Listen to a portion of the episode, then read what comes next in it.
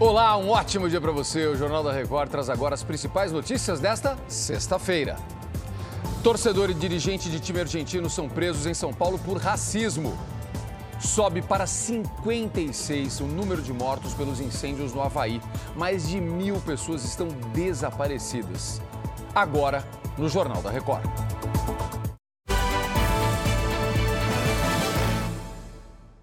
Oferecimento: Bradesco. Nunca execute arquivos enviados por e-mail ou mensagem.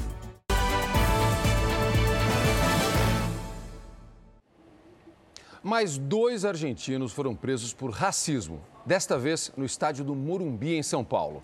O Bruno Piscinato é quem conta tudo pra gente. De novo, Bruno, bom dia.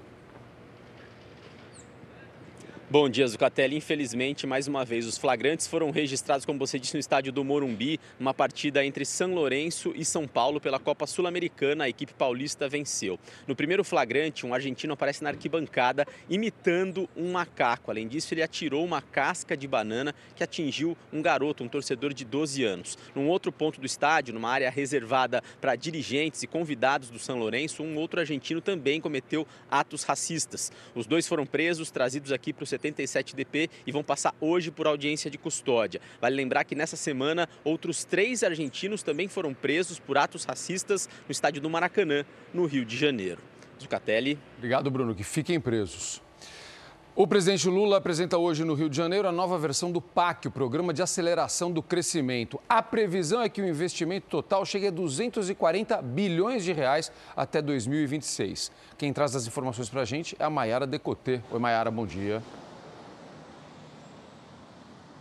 Oi, Zucatelli, bom dia para você. A cerimônia vai acontecer no Teatro Municipal aqui do Rio e vai contar com a participação de ministros, governadores e parlamentares. Lula deve anunciar 60 bilhões de reais em investimentos por ano em duas mil obras nas áreas de transportes, defesa, água e esgoto, inclusão digital e infraestrutura. Os recursos virão do orçamento da União, de parcerias público-privadas e concessões, o Catelli. Obrigado, Mayara.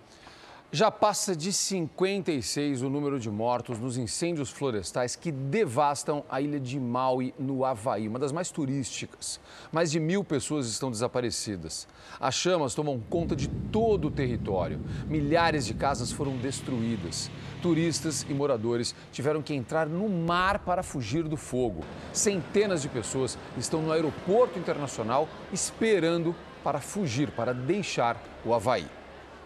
O funeral do candidato à presidência do Equador, Fernando Villavicencio, morto em um atentado, vai ser realizado hoje e será aberto ao público.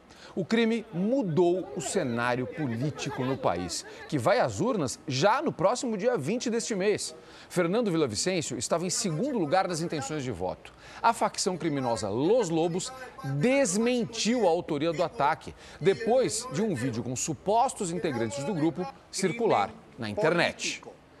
E chega ao fim esta edição. Você acompanha todos os boletins JR 24 horas, agora também nas plataformas de áudio. E outras informações no Fala Brasil, a gente te espera daqui a pouquinho, às 8h40 da manhã. Até lá!